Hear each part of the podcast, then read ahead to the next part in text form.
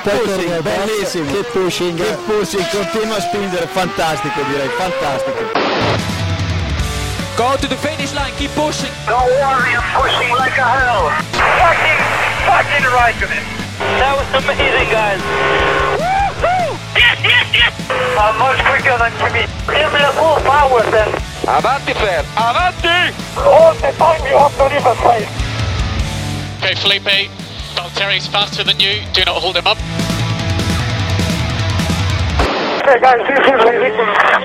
Hola a todos y bienvenidos al capítulo 207 de Keep Pushing F1 Podcast. Este capítulo especial, cuarto capítulo especial sobre Fernando Alonso.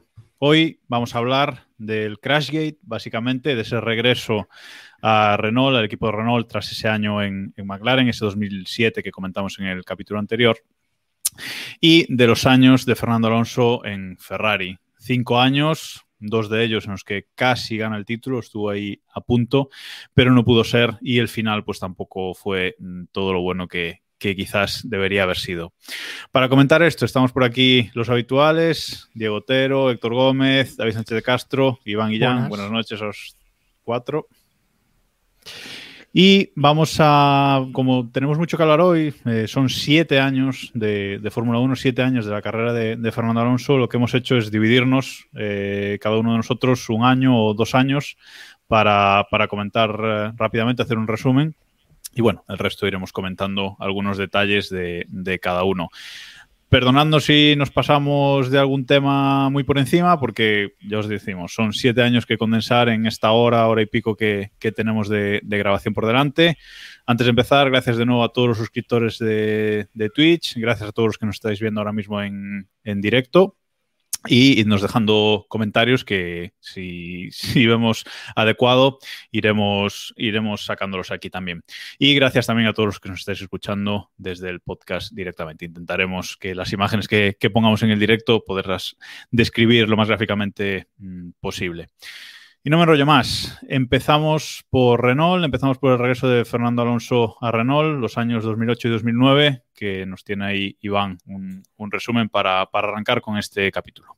Sí, vamos un poco con la, vorágine, ¿no? Estos años de, pues de la vorágine de, del tema de McLaren, ¿no? Alonso marchó de McLaren hacia Renault en un paso un poco que veíamos todos como un, como un paso previo a fichar por Ferrari, ¿no? Desde el principio Alonso se encargó de, de dejar bastante claro que, el destino era, Ferrari y vamos, eh, se especuló muchísimo durante esos años, vamos a ignorar un poco eso, vamos a hablar un poco de, lo deportivo. En el, 2000, en el 2008 es el año famoso de la lucha entre Massa y, y, Hamilton, que Hamilton acaba ganando el campeonato en la última vuelta, sin exagerar.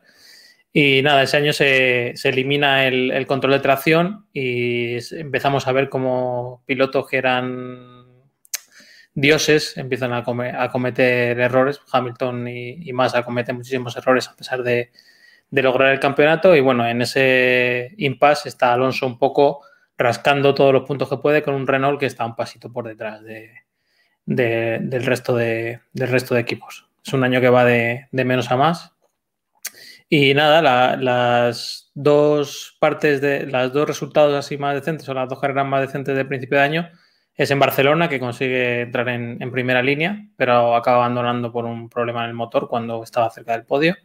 Y en Mónaco, que va muy bien, pero que al final es esa carrera con lluvia que gana Hamilton, que en la que Alonso se empotra con, con Hayfield. Así que poca, poca historia más que contarte este principio de año. Una cosa, Iván, sobre lo que comentabas de, de que Alonso está esperando para irse a, Ferrari.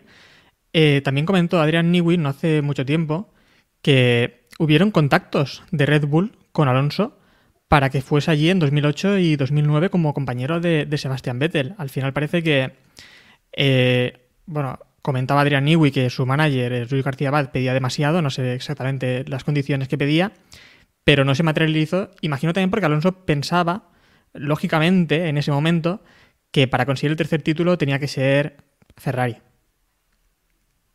Sí, también se habló de Honda en su momento, que también ganó en 2009 con, con Brown. Sí, sí, tuvo, yo creo que en aquel momento, igual que ahora no se, se dice siempre que se fue, volvió cuando volvió McLaren, que no tenía más opciones, ¿no?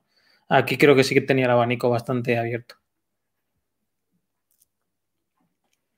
Lo que comenta sector de, de Red Bull, lo ha comentado él alguna vez, que claro que en aquel momento hay que ponerse el contexto. Red Bull era el equipo gracioso de la parrilla, que sí, que tenía arañaba algún podio o tal, pero que no era. Capaz de Superman en el podio de Mónaco, cosas así. Sabes, que no era un equipo peleón. Luego, claro, se demostró que a toro pasado, pues eh, es una de esas grandes cosas que dicen que es las la malas elecciones de Alonso, pero. A toro pasado, ¿eh? nunca mejor dicho. A toro pasado, correcto. Sí, sí. Bueno, nos vamos a meter con el melón de este 2008, que es cuando llegamos al Gran Premio de Singapur. Recordamos que, vamos, eh, no había logrado ningún podio en toda la temporada y llega a Singapur y es un circuito que, igual que vimos en Mónaco, eh, le viene muy bien al Renault. Alonso está muy fuerte en los libres. Es la primera carrera en Singapur, la primera carrera nocturna de la historia. Alonso va genial, Q1 genial y en la Q2 tiene un problema con la bomba de gasolina y se queda tirado y tiene que salir, bueno, pues creo que el 15 o el 16 o algo así. Entonces, aquella noche, aunque nadie lo sabía, eh, vino la magnífica idea de convencer a, Piquet, eh, que era el compañero de Fernando Alonso, que bastante discreto papel estaba haciendo, de estrellarse en la curva más difícil para recoger, que para que recogieran el coche, así la grúa lo tenía más difícil para recogerlo, y forzar un, safety, un safety car justo en el, momento después de que Alonso hiciera la parada. O sea, Alonso tenía que entrar en la vuelta 12, creo que es, y ahí forzar el safety car. En aquel momento creo que no se podía entrar a, boxes cuando estaba el safety car en, pista.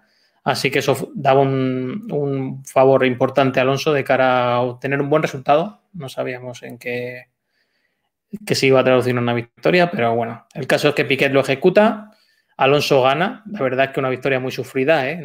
cualquiera podemos pensar, recordar yo que... Creo que... Yo creo que ni ellos pensaban en la victoria, en haciendo su estrategia. Es decir, un buen resultado, pero victoria, cuidado, ¿eh? Sí, el momento en el que sale de, boxes eh, de la segunda parada, entiendo, eh, tiene que pelear bastante con, los líderes de carrera para mantener el, el, resultado. Y bueno, que digamos que es una victoria una buena victoria del lado de Alonso, si, pensáramos que esto fuera casual, por así decirlo. El caso es que todo, la victoria llega, eh, todo genial, nadie piensa en nada. Creo que algún rumor tonto por ahí en un foro o algo así típico, pero bueno, como hemos visto tantos estos años. El caso es que llega el año siguiente, eh, despiden a Piquet porque los resultados fueron a peor. y Piquet eh, habla con la FIA y descubre todo el, el pastel. El caso es que eh, bueno, pues eso. Eh, Piquet recibe la inmunidad por parte de la FIA y la FIA decide meter dos años de sanción a, Renault, que los deja en suspenso. O sea, dos años si comete otra infracción.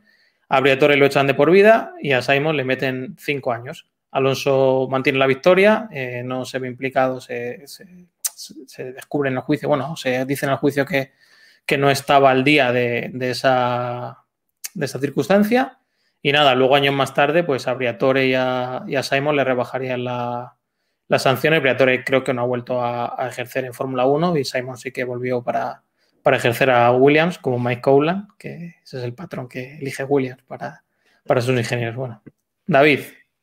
Eh, no, quería, años después, eh, nunca se pudo probar, pero la venganza de Briatore fue aquella mítica llamada bueno, hubo varias venganzas cruzadas. Nelson Piquet acusó a Briatore de... ¿Cómo fue? no, no, recuerdo bien. Aquello de que vivía con un señor... No, eso fue Briatore a Piquet. Eso fue Briatore a Piquet. Eso es, eso es. Eso es. Piquet solía decir que, que Briatore no sabía ni si eran las ruedas redondas o las cuadradas o algo así, también decía. Correcto. Y en una de estas venganzas cruzadas, que es lo que quería comentar, eh, llegó aquella mítica chivatazo, vamos a dejarlo en chivatazo, al Daily Mail de alguien que hablaba italiano em, para decirle que Max Mosley, que era presidente de la FIA, estaba metido en una casa con unas señoritas y estaban recordando los años alemanes entre el 39 y el 45 Y, en fin. Joder, qué, qué- qué políticamente correcto te ha quedado eso. Es que, a ver, Es es típico de ti. Vamos a ver. No sé si puedo lo que decir orgía, no sé si puedo decir orgía nazi y que Lo dijimos el otro día. ¿eh? En el de Es McLaren. verdad, así no lo ha baneado. Sí, pues sí, entonces eso. dicho, o sea, Siempre se dijo que fue, siempre se dijo que fue Briatore el que, el que No puedes llamarlo orgía aquello. porque tú no viste la, la tuerca entrar en el tornillo en aquellas fotos. Eh, cierto es, cierto es. Bueno, digamos que había, era una fiesta de disfraces con señoritas que fuman. Bueno, Vamos a dejarlo ahí. Vamos a dejarlo ahí. ¿alguien más de vosotros se creía la- cuando salió la, el- la bomba que esto era verdad, por así decirlo? Porque yo recuerdo que fue una de las sorpresas más grandes de verlo un año A ver, después y yo- decir, pero Yo, yo, hubo muchísima especulación con esto, pero increíble, o sea, mm, parecía totalmente que no podía ser verdad. O sea, y de hecho, cuando salieron las primeras eh, declaraciones de Nersiño y todo el tema, incluso aún en ese momento, yo personalmente no, no me lo podía creer. O sea, digo, pero ¿cómo? O sea, esto es el, el- el circo más absoluto. Para mí también fue una de las, de las grandes sorpresas y supongo, Héctor, que para ti también. Yo es que de hecho lo sigo dudando a día de hoy. No es que, no es que lo siga dudando, sino estoy seguro de que esa charla se dio. Eso ocurrió eh, entre Pat Simons y. ¿Tú crees que le salió Piquet sin querer? Es que. Es que, ojo, ¿eh? En esa, en esa temporada, el señor Piquet tuvo muchos accidentes. Yo creo que esa posibilidad se comentó, eso seguro. Esa posibilidad se comentó. Que después le hiciese a propósito, eso ya no lo tengo claro. Es que tuvieron Pues- muchos accidentes Nelson Piquet, incluso en los libres eh, de ese mismo fin de semana, creo que también tuvo un accidente. en la, en la vuelta de formación da un trompo en el mismo sitio sin estrellarse. Eso es. Claro, exacto. es que dices. Recordemos además que El Nelsinho, ensayo o sea, fue la- espectacular. O sea, sí. el, el- la- la- el accidente no estaba planificado en ese sitio. O sea, lo iban a hacer en otro sitio y Nelsinho se equivoca. Eh, o sea, casi le sale mal y encima pierden a Nelsinho por torpe. O sea, es- o eso es lo que se contó eh, años después. O sea que. Sí, Muy no, a ver, a ver, yo todo. creo que yo creo que en el momento nadie, o sea, nadie cuando te encontraste la, encontrabas la noticia de buenas a primeras, lo último que pensabas es que eso fuese real, fuese realidad, porque era muy absurdo, o sea, parecía lo típico, la típica teoría que te encuentras en un foro de internet explicándote que la Tierra es plana o que hay gente viviendo en el centro de la Tierra, es decir, era muy absurdo, pero parece que fue verdad. Nunca sabremos cuán intencionado fue aquello, si realmente le dijeron al Elsiño, tú te vas a estrellar aquí, o si la cosa fue un poquito más del estilo, pues si nos estrellásemos en esta vuelta pasaría algo y que el Elsiño de buena gana decidiese estamparse, pero tampoco me parece alguien con tanta, no sé, con tan buena intención y tanta estima como para intentar hacer, hacer eso, pero bueno. No, está claro. Al final esto resume mucho la presión que hay sobre, la, sobre todos los que están en la Fórmula 1, sobre los pilotos, sobre el Elsiño en aquel momento, sobre los ingenieros que necesitaban resultados en un momento en Renault. Vamos, es un resumen de, de lo que te fuerza esa presión. Vamos. En fin, eh, después de esta carrera, la siguiente carrera fue en Fuji y también ganó Fernando Alonso. Con lo cual ahí sacamos algo de contexto de que realmente no fue tan milagro lo de, lo de Singapur. Fue una carrera también muy con muchas peleas entre Ferrari y McLaren. Es esa carrera en la que Massa y, y Hamilton jugándose el título se tocan y sancionan a uno y luego creo que Hamilton en la salida se lleva por delante a un par de coches o algo así. O sea, una carrera de, que resume aquella temporada. Y nada más, esa temporada, eh, si no me equivoco, no sé si tenéis el dato por ahí, cómo queda en el En campeonato. Brasil, en Brasil esa, en esa, esa temporada, en la última carrera del año, hace otro podio, en su tercer podio de la, Sí. de la temporada. Es decir, que, que- que, oye, En el estaba- año, en la carrera Quedó- de, de Glock. Exacto, en la carrera de Glock. Esa temporada quedó, quedó quinto con 61 puntos, ¿vale? Por detrás de, de McLaren, de los dos, o sea, del McLaren de Hamilton, de los dos Ferrari y del BMW de BMW Sauber de, de Kubica. Y Renault queda cuarta en el campeonato a mucha distancia del tercero, que fue BMW, BMW Sauber y por delante de, de Toyota. Bueno, vamos a. que Sí, vamos con, vamos con Eloy. Vamos con 2009, 2009. perdón. Sí, esta se resume aún más rápido. Es el año de, del cambio de normativa. Eh, 2009 es el año que arrasa Brown GP. Con, pone sus pegas Red Bull durante mucha parte de la temporada, pero no, pero no logra eh, ganarles. Así que nada, eh, el Renault se equivoca de inicio en el, desarrollo del, coche, no ven ni venir lo del doble difusor y entonces no consiguen grandes resultados. O sea, creo que son octavos en el campeonato de constructores, que es el segundo peor resultado de toda su historia.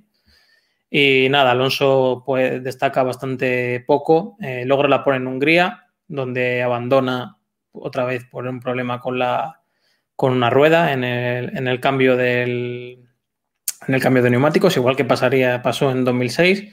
Y nada, solo consigue un podio en Singapur, que curiosamente es después de descubrirse el tema del Crashgate, eh, que le dejan una mutua madrileña que, de la que no diremos el nombre y un banco holandés del que tampoco diremos el nombre.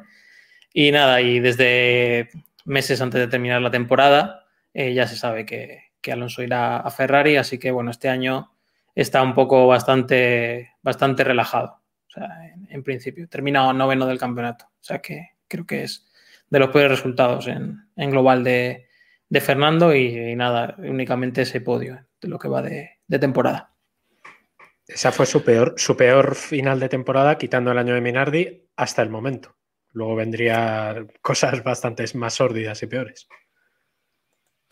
Bueno, y pasamos a, Ferrari. Efectivamente, antes de, que acabe la, antes de que acabe la temporada, en concreto el 30 de septiembre de 2009, eh, se anuncia ese fichaje de, Fernando Alonso por Ferrari que se venía rumoreando, como decía Iván, desde, 2000, desde 2008, bueno, desde realmente finales de, de, 2000, de 2007.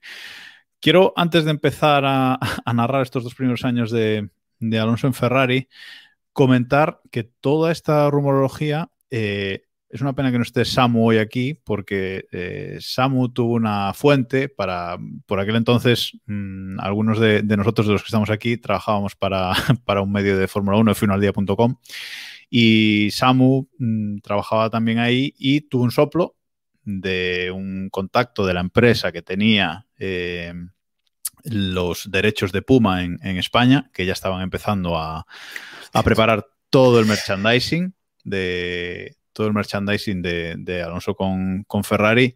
Y bueno, así, así nos enteramos realmente de, este fichaje, de la confirmación de este fichaje, ¿vale? Y se publicó el, 4 de mayo de, 2009. Eh, Samu publicaba esta, esta noticia en el medio confirmándolo totalmente, ¿vale? Lo que pasa es que, bueno, pues la publicación tenía el peso que tenía. ¿Qué te pasa, David? Eh, bueno, esto es una cuestión profesional. Firmado redacción, ya os vale.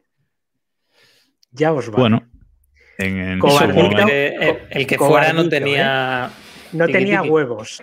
Es lo que no tenía, porque si tienes los oh, pelos de la burra amarrados, lo firmas. Y, su, y su director tampoco le ni asumió su responsabilidad. Efectivamente, efectivamente. Eso es para que lo firme alguien. Ahí no, ahí no, ahí no tengo nada que rebatir. No tengo nada que rebatir.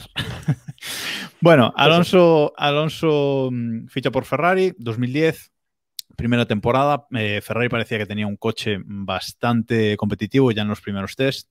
Y es una temporada además que hay muchos cambios de, muchos cambios de piloto. Baton venía de, de Brown GP, eh, se pasa a McLaren. Es el año que entra Mercedes en la, en la Fórmula 1 comprando Brown GP. Es el año que vuelve Michael Schumacher de esa retirada mal que decía Diego hace algunos capítulos.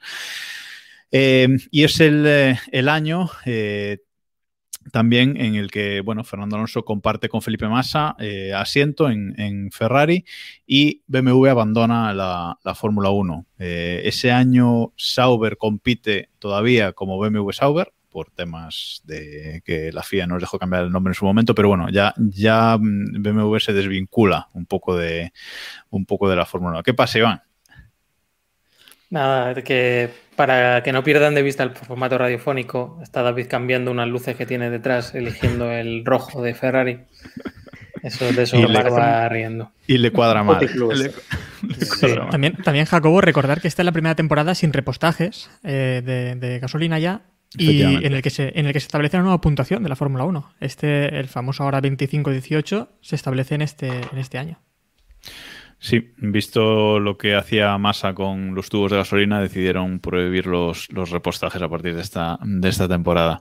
También Bridgestone eh, anuncia a final de esta temporada que, a finales de 2009 anuncia que a finales de 2010 dejará de ser proveedor de, neumáticos y a partir de 2011 tendremos a, Pirelli como único eh, suministrador. Pero bueno, vamos a a lo que nos ocupa.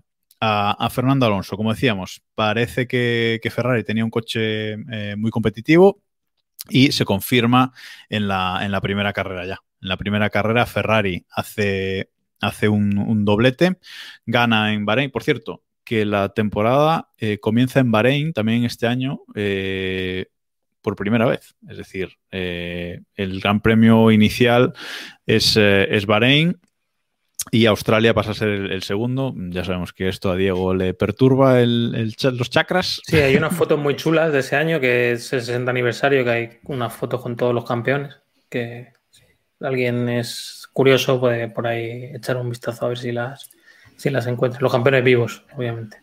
Menos Raikkonen y alguien más que no recuerdo. Raikkonen no estaba. Estaba claro, Raikkonen no estaba en Fórmula 1 todavía, ¿no? No estaba en Fórmula 1. No Raikkonen vuelve en 2011. Y tampoco fue. No fue. No fue. estaba, estaba como un helado. Y no tío, sé tampoco... si fue Piquet, creo que tampoco fue, a lo mejor, o no sé quién fue. Qué raro. Otro. Sí. Siempre bueno. amable Piquet para las cosas estas. Siempre amable la cámara de Héctor para estropearse en el. En Gran, el, ha sido nombrar al bicho y. Y se ha, que... escarallado. Bueno, seguimos. Eh, pues eso, Ferrari eh, llega y en Bahrein hacen, hacen doblete. Gana Fernando Alonso, primera victoria de Fernando Alonso con, con Ferrari y Massa segundo. Es una carrera que, que domina, domina Ferrari. Eh, y bueno, Lewis Hamilton hace ese, ese podio en, en tercera posición.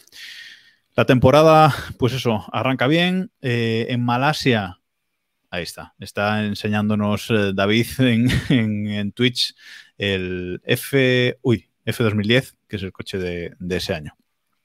Que tiene una maqueta en casa. Que era feo principalmente por la, esas aletas de tiburón que, que llevaban. En, y esos, eh, eh, ¿os acordáis del F, el FDAC, el famoso el famoso conducto F que también lo está enseñando David el DAC. Ah, sí, el, sí, el, DAC, sí, el, DAC, tiene. Y en, este, en este, año ya teníamos los, los el modo pato de, en, en, la Fórmula 1, ¿no? No, ya teníamos modo los morros. No, no ese, un... es en 2011 cuando suben un poquito más. Ya estaban altos. Ah, bueno, ahí ya estaba. sí, ahí ya estaba. Ahí ya estaba subidito. Pero. Feo de cojones, tío. Bueno, en Malasia, eh, como digo, empieza bien la, la temporada. En Malasia, Alonso es eh, decimotercero porque lo sancionan por, por adelantar a. Le meten un drive-thru por adelantar a Kubica eh, por fuera en, la, en una de las curvas. Y llega el Gran Premio de España, eh, en el que vemos esa mítica salida de Fernando Alonso espectacular que todos, todos recordaréis. No sé qué, qué recuerdo tenéis de esta, de esta salida, Iván. Sí, Alonso en, Barcelona parece que escoge el, día para hacer la mejor salida de, la temporada porque tiene, vamos a ir contando sobre todo con Ferrari varias, varias de estas. Sí, la verdad que siempre ha sabido sacar un, rendimiento en un circuito que, le iba bien. La verdad es que siempre ha tenido buenos resultados. Salía cuarto en, esta carrera y bueno, a final de carrera no pudo con, el Red Bull de Weber. Recordemos que esta es la primera temporada de, dominio de Red Bull, donde Red Bull realmente eh, despierta en la Fórmula 1 y a partir de aquí empezarían cuatro años de, dominio de, Red Bull. Bueno, eh, seguimos avanzando en la, temporada. El siguiente podio sería en la carrera de Canadá, ¿vale? Una carrera que gana eh, Lewis Hamilton, qué raro que Hamilton gane, gane en Canadá. Bueno, hacen doblete los, los McLaren y Fernando Alonso eh, se pone en una tercera posición en el podio, mm, bastante cerca y, alejado del, cuarto puesto que venían los dos, eh, los dos Red Bull. Es una carrera muy de cabeza de, de, Fernando, muy de mantener el, el tipo y presionar a, a, los de arriba, pero bueno, finalmente no, no, logra, no logra ganar, pero hace ese, ese podio. Eh, avanzando más en la temporada, eh, en Gran Bretaña hace un decimocuarto. Eh, salía tercero, pero en esa carrera hace un decimocuarto. Tiene, tiene problemas y, acaba, acaba lejos de, los puntos. Recordemos, decía Héctor antes, se cambia la puntuación esta temporada. 25 puntos al primero y un punto al, al décimo. Y llega por fin, ya pasado el Ecuador de la temporada, ese Gran Premio de Alemania, ese mítico momento eh, de esta temporada, un gran premio de, Alemania que gana Fernando Alonso con Felipe Massa en segunda posición. Tenemos una imagen por ahí que pondremos, pondremos ahora.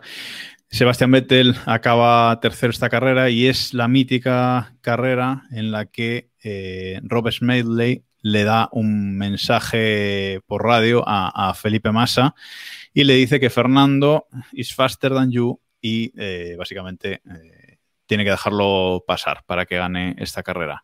Gran polémica con estas órdenes de, equipo, ¿no, Diego? Un momento clave de la temporada y que marcó un poco la relación entre los dos pilotos de Ferrari a partir de este, este punto. El, sí, levantó, se levantó por, por, completo la polémica de las órdenes de equipo. Ferrari volvía a, reincidir. Es que es un poco absurdo el tema de las órdenes de equipo, pero eh, sí, fue espectacular. El momento, el momento de masa, o sea, el enfado de masa, a pesar de que aceptó las órdenes. Es cierto que era lo más lógico del mundo. Fernando se estaba jugando el mundial, Red Bull estaba muy fuerte y Massa no pintaba absolutamente nada, como toda la vida. Pero aún así hubo muchísima polémica, evidentemente toda la prensa, especialmente la prensa inglesa, se echó encima por completo de Fernando porque, bueno, aún había, estaban calentitos de hacía unos cuantos años y se montó, se lió la mundial. David, tú que lo viviste, supongo que en primera persona en prensa, en prensa directa, lo tuviste que. Ojalá. Que la persona dentro del coche, ¿sabes? sí, sí, vamos. Eh. Estaba, estaba metido en la palanca de cambios. Eh, no, eh, a ver, yo creo que esa siempre, Fernando siempre la recuerda como la peor rueda de prensa que ha tenido en su vida y eso que ha tenido ruedas de prensa muy tensas, porque ese fue el día probablemente ya le tenían muchas ganas los ingleses de 2007, pero esa rueda de prensa fue criminal.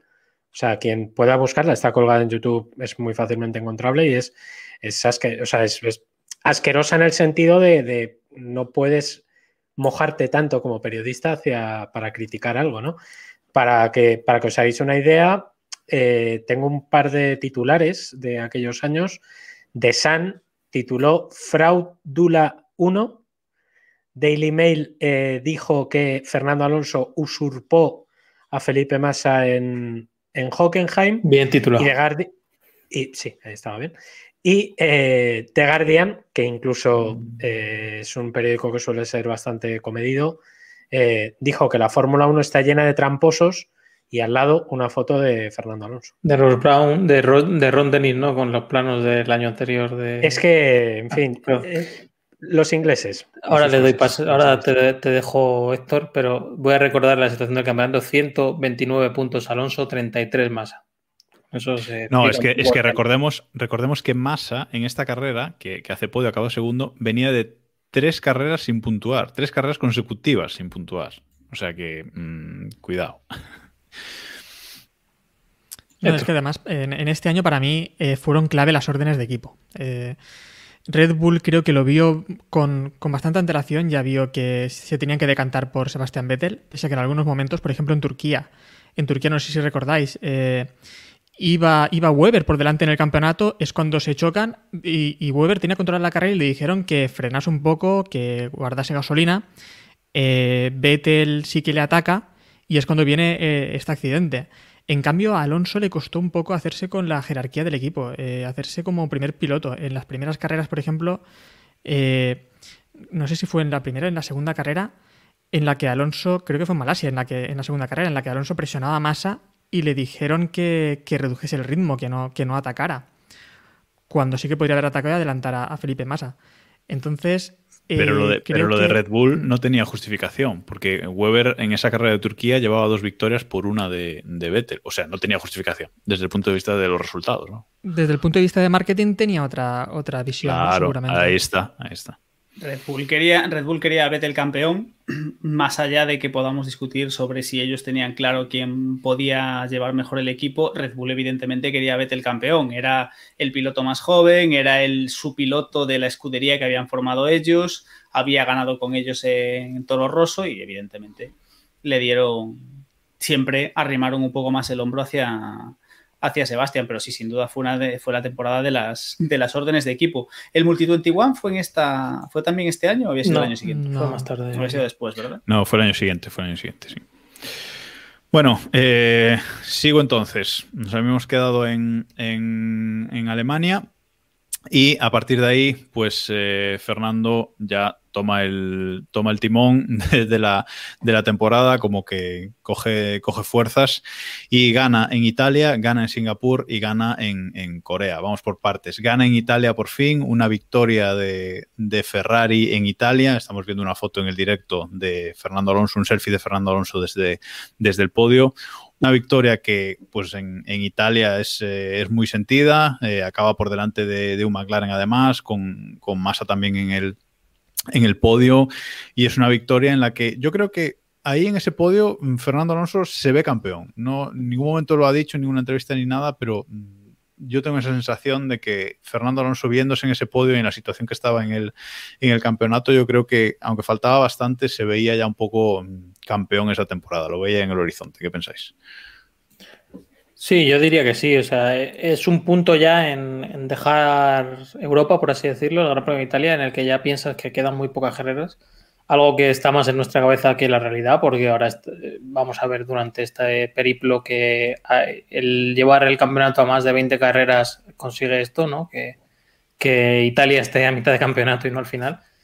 Y sí, esa victoria fue además bastante sufrida contra, contra McLaren, creo que fue contra Baton, ¿no? Si no me equivoco, y creo que pelearon mucho en, sí. en boxes. Y sí, se, ahí se vieron bastante avanzados, ¿no? Por así decirlo. Eh, al final es una sensación, ¿no? De llegar a Ferrari, haber tenido esas dudas que comentabais al principio, y llegar a, Ferrari, a Ferrari y, y, y ganar en Monza y verte con toda la la recta de meta llena de gente animándote, tiene que, que dar un subidón bastante, bastante importante. Y como digo, después de Italia, gana en Singapur, hace podio en Japón, gana el Destruction Derby de Corea, que le encanta a, a Diego, ese primer gran premio de Corea, de Corea, con lluvia, con barro, con espectacular, ¿no? Diego? Eh, posiblemente el mejor gran premio de la historia. Todos los años deberían correr allí, con aspersores y con el circuito sin terminar. Pero vamos, maravilloso, ¿no? Diría que Weber pierde el mundial, probablemente, no en Abu Dhabi. Sí. Bueno, y luego pues llega a Brasil, donde gana donde gana Sebastián Vettel esa, esa, carrera. Mark Webber segundo, un doblete de Red Bull con Alonso tercero, eh, agarrándose al campeonato, agarrándose no, liderando. Recordemos que Brasil es la penúltima carrera de la temporada, queda, queda Abu Dhabi, perdón. Y eh, salimos de Brasil con Fernando Alonso 246 puntos, Weber 238 y Vettel 231. Es decir, eh, Fernando Alonso lo tenía en la mano. Pero, amigos, llegó ese fatídico, bueno, fatídico por, dramatizar, Gran Premio de, Abu Dhabi de, de, 2010, en el que pues eh, Sebastián Vettel mm, hace la pole, Hamilton segundo y eh, Alonso sale en, segunda fila, eh, tercero, al lado del otro McLaren, el de, el de Baton.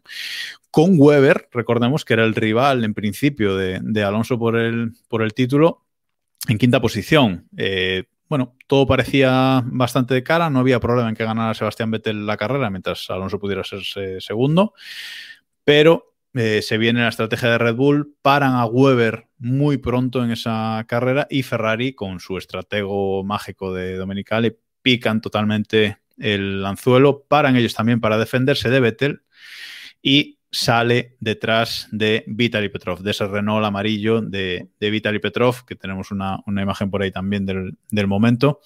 Y Fernando Alonso es incapaz de adelantar en, en pista a, a Vitaly Petrov. Rueda séptimo, séptimo durante gran parte de, de, la carrera y ahí acaba la carrera. Gana Sebastián Vettel.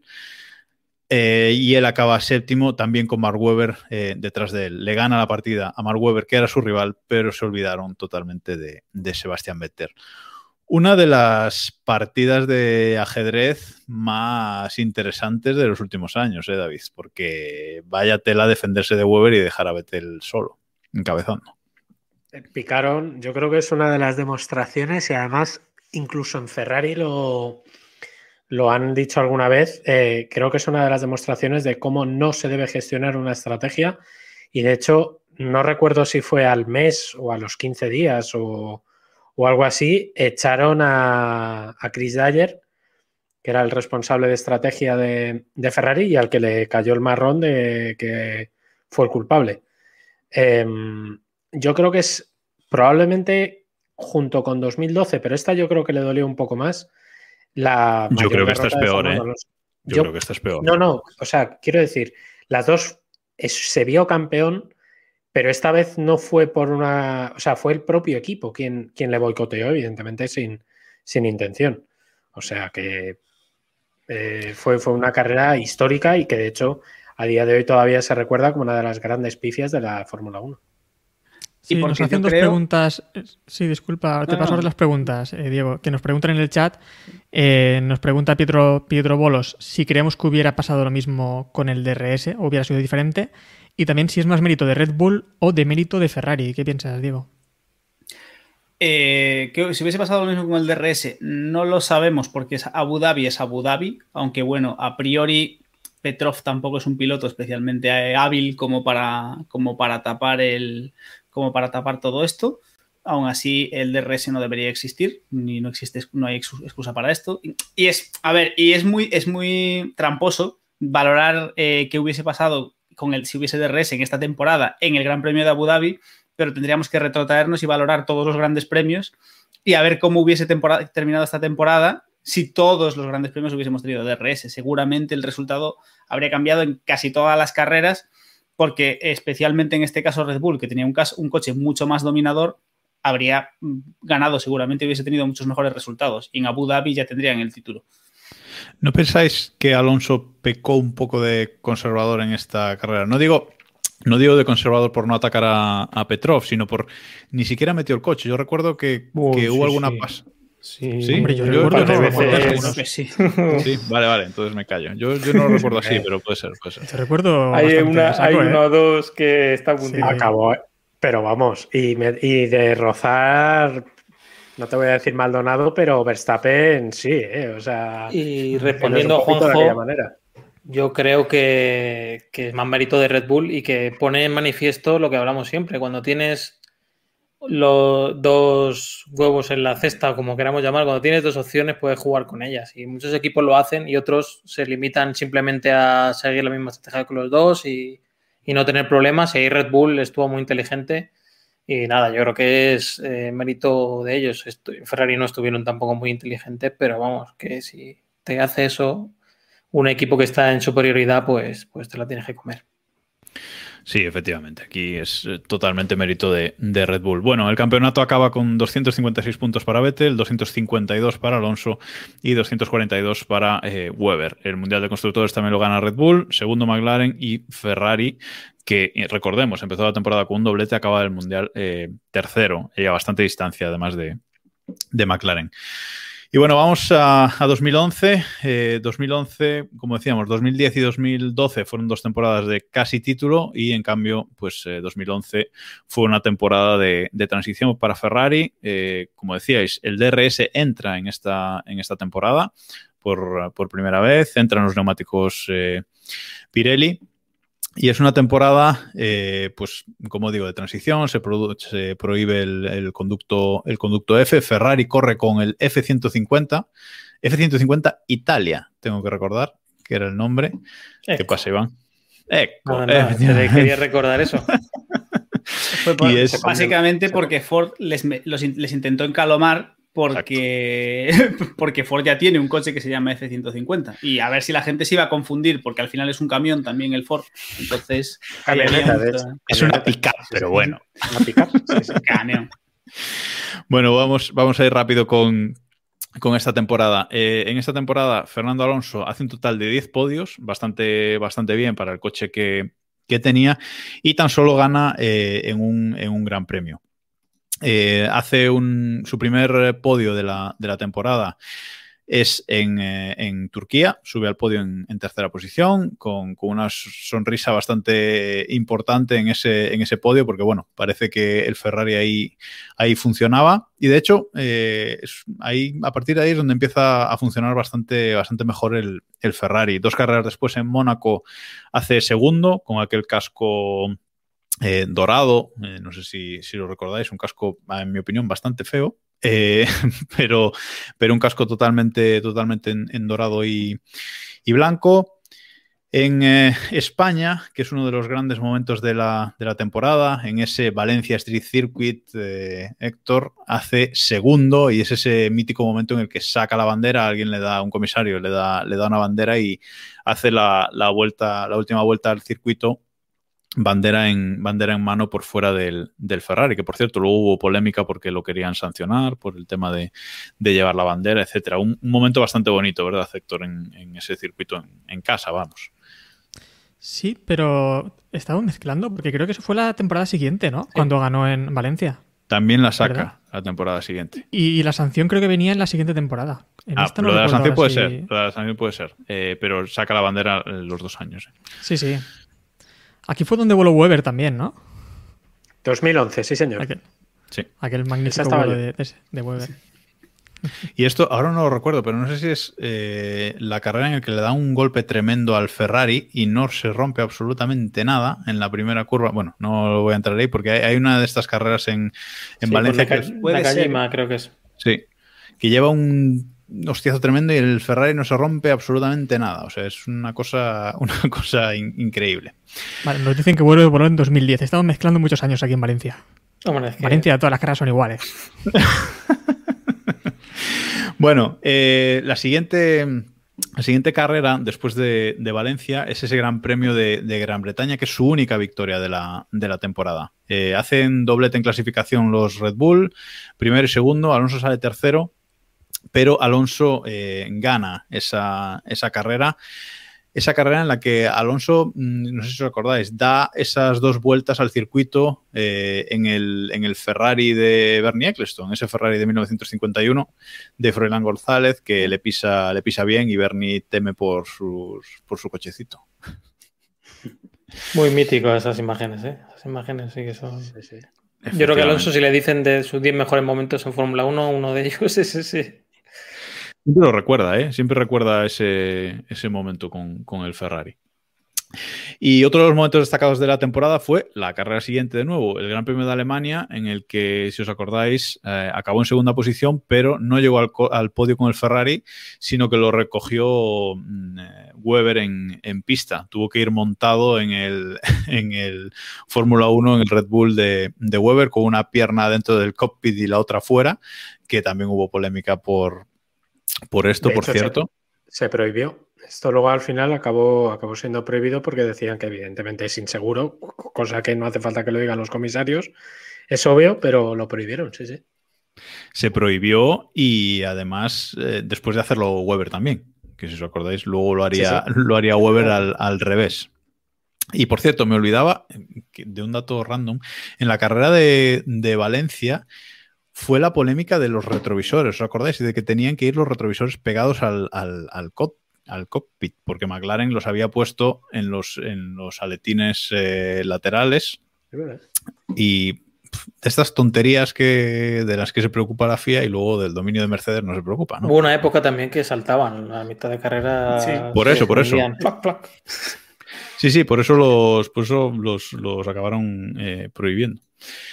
Bueno, eh, en Italia vuelve a hacer un podio, año siguiente vuelve a subirse al, al podio, otro buen momento de la, de la temporada de, Fernando Alonso. Y eh, en Japón vuelve a hacer otro podio y en India debuta este Gran Premio esta temporada, Gran Premio de Bud, podía ser, no me acuerdo cómo se, creo que era Bud. En el circuito internacional de Bud, perdón, el Gran Premio de, de India. También un circuito de los que te gustan, Diego, de, de Corea estaba bien, pero este tampoco estaba mal. La India no tuvo, no tuvo ese momento.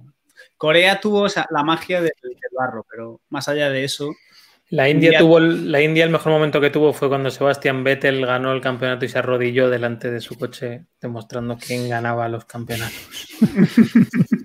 Efectivamente. Vettel gana el campeonato en, ese circuito con una victoria, faltando dos carreras para el final, Abu Dhabi y, y Brasil, y la verdad es que poca más historia tuvo esa, tuvo esa temporada. Eh, Sebastián Vettel gana el título sobrado con 392 puntos, Baton con el McLaren segundo con 270 y Weber tercero con 258. Alonso estuvo a punto de meterse tercero, pero acaba cuarto con 257. Y tras este fracaso, entre comillas, de, de, temporada, pasamos a 2012, que es una temporada en la que va a volver a luchar por el título. 2012 que eh, yo creo que si hace, unos, hace un par de semanas estábamos comentando que 2007 es, sin lugar a dudas, la mejor temporada de la historia de la Fórmula 1 por infinitos motivos, yo creo que 2012, si no es la segunda mejor, es candidata a la medalla de plata. Es una temporada que a lo mejor tenemos un poco, un poco perdida, pero eh, bueno, para, para, calentar un poquito, novedades principales de 2012. Eh, se prohíben los difusores soplados, si os acordáis, aquella maravilla de. Aquel, aquella maravilla de. que se había sacado Brown GP, que se había sacado. No, Brown GP, sí, Brown GP. No, Brown GP habían sido los dobles difusores. El, los uh -huh. difusores soplados habían, habían, venido después. Se rebaja, la altura del, de, se rebaja la altura del morro, que ahí es cuando tuvimos el, aquel Ferrari con el escalón en el morro. Precioso. Que hizo Ram, bonito el que tenía. Rampita, si te da igual, ¿eh? Rampita. La, la, la rampita, la, la, rampita del morro que hizo bonito el Ferrari que nos enseñaba antes, antes, David, antes David. Se limitó la duración de las carreras por aquel infame Gran Premio de Canadá de 2011, que todos recordamos, y se legalizan las órdenes de equipo, que recordemos, hasta este momento estaban prohibidas desde creo recordar que la época de Barrichello y Schumacher. Es decir, toda aquella película de Fernando Alonso y más y demás estaba prohibido. Pero claro, como a ver, prohibido no. Cuando ocurrió en 2002 lo que se dijo fue ocultadlo un poquito, que no se note, porque al final todos sabemos que y va a haberlas, pero al final, al menos que no se note tanto como pero en la que... Después se prohibieron. Hubo, un punto, hubo, una, hubo una, una, buena época en la que estaban prohibidas. ¿Qué pasa? Si tú, porque básicamente la, la cosa era no lo digas expresamente. Y de hecho de ahí vino también sí, mucha pelea. Se multaba por, por dañar la imagen del deporte, por así decirlo. No claro, por dar la porque si lo. Sí, sí, sí. El is faster you no, no lo dañaba. Y, y, bueno, antes de repasar la temporada, eh, algunas pinceladas, porque es que de verdad 2012 es increíble. La temporada comenzó con siete victorias por eh, siete victorias de siete pilotos diferentes. Eh, primera victoria de Rosberg, última victoria de Weber, primera y última victoria de Maldonado, que celebró aquí Iván en sus propias eh, en directo en Montmeló, última victoria de McLaren, ojo dónde está McLaren. Eh, probablemente la última oportunidad que tuvo Alonso de ganar el título, a, expectativas de ver lo que vivimos, lo que vivamos ahora estos, estos próximos años. Regreso triunfal casi de Kimi Raikkonen a la, a la Fórmula 1 y desde mi punto de vista el nacimiento del personaje Lewis Hamilton, que lo comentaremos cuando lleguemos al Gran Premio de Bélgica. Pero bueno, eh, este, este 2000, 2012 empezó ya mm, divertido, o bueno, divertido, eh, sensacional en los test de pretemporada. Veníamos de un dominio aplastante de Red Bull y en los test de pretemporada nos encontramos por un lado con McLaren arrasando, que nadie, yo creo que nadie en aquel momento nos creíamos que McLaren estuviese en esa situación, y eh, el Ferrari no funcionaba. Y yo creo que nadie queríamos creer que el Ferrari fuese realmente tan mal como parecía ir. Y con esto nos plantamos en Australia esperando un dominio de Red Bull que no llegó. Es decir, realmente en Australia los McLaren dominaron y Ferrari confirmó que iban tan mal como parecía. Porque, eh, porque era lamentable, era, lamentable. De hecho, eh, los Ferrari clasificaron 12 y eh, decimosegundo y, y decimosexto en este Gran Premio que nos regaló la foto que, que estamos viendo ahora en, el, en directo en Twitch de los seis campeones del mundo que estaban en ese momento eh, en, la en, esta temporada. Fue, creo recordar que es la temporada con más campeones del mundo que, que tuvimos en, en Fórmula 1. Y fue eh, un hito histórico. Teníamos ahí a eh, Fernando Alonso, Kimi Raikkonen, que volvía después de sus aventuras en los rallies, Michael Schumacher, Jenson Button, eh, Sebastian Vettel y Lewis Hamilton. Casi ojo, nada. Ojo que te has, olvidado, te has olvidado de comentar que es la temporada en la que entra Lotus en la Fórmula 1, abandona Renault y entra Lotus con, con, ese Kimi Raikkonen que vemos ahí en la, en la imagen, abandona, la decoración. Abandona Renault y entra Lotus en un movimiento que a la postre, cuando termina la temporada, resulta sorprendente teniendo en cuenta el resultado de, esta primera temporada de, Lotus. Un equipo Lotus eh, sensacional con Kimi Raikkonen y Romain Grosjean, que también se coronó este año, este 2012, como un piloto galáctico. Bueno, como decíamos, primer gran premio, eh, victoria de McLaren, Fernando termina, Fernando termina el gran premio en un quinto constitucional, como no podía ser de otra, de otra forma. De aquí vamos a Malasia, carrera sobre la lluvia. Alonso saca, saca pilotaje de donde no hay un donde, donde el Ferrari no tenía, no tenía potencia y termina ganando el Gran Premio de Malasia, seguido de un Sergio Pérez que estuvo acariciando la victoria eh, muy de cerca y si no fuese por, por, algún error que cometió intentando perseguir a Fernando Alonso, quizás hubiese logrado esa, esa primera victoria. De aquí nos vamos a China y Bahrein, victorias de Rosberg y Vettel. Alonso eh, termina noveno y séptimo en, en esos grandes premios. Y nos ponemos en quinto Gran Premio de la temporada, Gran Premio de España, Iván, es tu momento. Victoria de Pastor Maldonado con el Williams, eh, que nos regaló una foto legendaria de Pastor Maldonado celebrándolo, celebrándolo en el podio y nos dejó la incógnita de qué hubiese podido hacer Williams ese año si hubiese tenido pilotos, porque se coche corría. No es el tema de hoy, pero no hay que decir que, en esta carrera le, gana la batalla táctica un poco eh, Williams a Ferrari eh, creo que además Alonso perdió bastante tiempo con un doblado mientras eh, Williams, o sea, Maldonado ya había entrado a parar y, de ir delante Alonso de, Maldonado en la primera parte eh, cambian las, posiciones. Lo de que hubiera hecho Williams con dos pilotos buenos, pues bueno, es fácil de, solventar. Yo tengo que, tengo que decir que esa foto que, que, estábamos viendo ahora en directo es de las fotos de la Fórmula 1 que más me, que más me gusta. O sea, con un Ferrari, un, con Fernando Alonso eh, en Ferrari, con Kimi Raikkonen regresado con, con, esa decoración de Lotus y con, y con Maldonado ahí en Williams ganando. O sea, vamos, me parece una foto de, de los mejores podios que, que he visto en la Fórmula 1. Ese Maldonado orgásmico. Fue un gran premio, fue un gran premio muy interesante porque la pole que había conseguido Lewis Hamilton y perdió por una penalización porque se quedó sin gasolina volviendo a boxes. Esto no sería la, última vez que pase esta temporada. Delante de nuestras cabezas, ¿verdad, Héctor? Ahí estamos, y la pole, la pole la heredó Maldonado que perdió en la primera curva con Fernando Alonso y recuperaron, como decía Iván, luego en la estrategia, a través de la estrategia en las paradas en boxes. Pero bueno, de aquí nos vamos de, tras este Gran Premio de España con un segundo puesto de Alonso, que no estaba nada mal. Eh, Alonso poco a poco iba era, estaba siendo regular y estaba consiguiendo situarse en una buena posición en el, en el campeonato. Llegamos a Mónaco casi pole coitus interruptus de Michael Schumacher, que consiguió el mejor tiempo, pero tenía una penalización de cinco posiciones que nos dejó sin una lasquita más de Schumi en, el, en su colección de poles y polémica con el, con el suelo de Red Bull. Eh, hay protestas de varios equipos referentes al suelo de Red Bull y les, ofrecen la opción de salir desde la última posición de la parrilla y cambiar el suelo y evitar penalización o arriesgarse. Red Bull decide arriesgarse, Mark Webber gana la carrera, Fernando Alonso termina tercero, no pasa nada, no se penaliza Red Bull, llegamos al Gran Premio de Canadá y la FIA dice que el suelo de Red Bull es ilegal, pero no vamos a penalizarlos, porque bueno, porque cosas.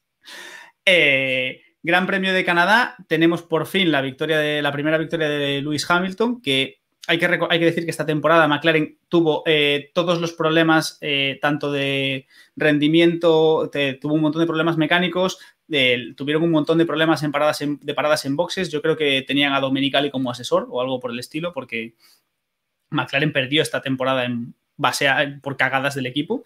El Tuercas esta temporada estaba en McLaren, os recuerdo. Sí, sí, sí, sí, sí, fue, fue, una temporada, fue una temporada maravillosa con ese McLaren que era feo como el demonio, con los pontones en forma de L o de U, como queráis visualizarlo. Y Alonso repitió ese, quinto puesto que, tan felices, que tan divertido nos hace. Hay que decir que pasado este punto, séptimo gran premio, eh, como hemos dicho, siete ganadores de, grandes premios y en este momento eh, el mundial liderado por Fernando Alonso, en ese mundial teníamos a los cuatro primeros pilotos eh, separados por nueve puntos entre el primero y el cuarto. Es decir, era una igualdad espectacular que iríamos arrastrando en la medida de lo posible durante toda la temporada. De aquí nos fuimos a Valencia, primera, primer piloto en repetir victoria, evidentemente Fernando Alonso, y eh, momentazo de y momentazo de Maldonado que después del que después de lucirse en España se llevó puesto a, a Hamilton, que iba también, que estaba, que aparte en una situación muy ridícula, porque Hamilton estaba eh, sin gomas y totalmente perdido, pero a Maldonado le pudieron, le pudieron las ansias. En esta carrera también es como comentaba antes Jacobo de, de Monza. En esta carrera de Valencia yo creo que Alonso también se ve en el punto de decir este campeonato va a caer para mí.